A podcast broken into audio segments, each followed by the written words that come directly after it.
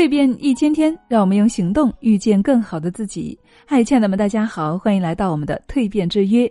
要拿出足够的理智和勇气去寻找生命中的最爱。怎么样才能够找到理想中的爱人呢？你首先要明白自己的情感需求。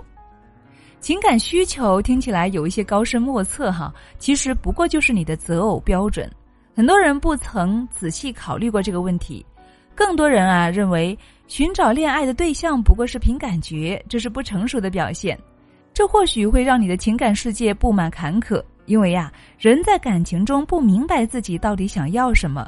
最根本的原因就在于心灵没有得到成长。打个不是很恰当的比方哈，如果你去餐厅吃饭，不知道该吃什么，就凭菜名或者是服务员的推荐乱点一通，这种盲目、冲动、原始的本能，能够让你找到幸福吗？那么你的情感需求是什么呢？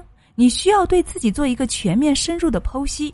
对你来说，忠诚是重要的，还是浪漫是重要的？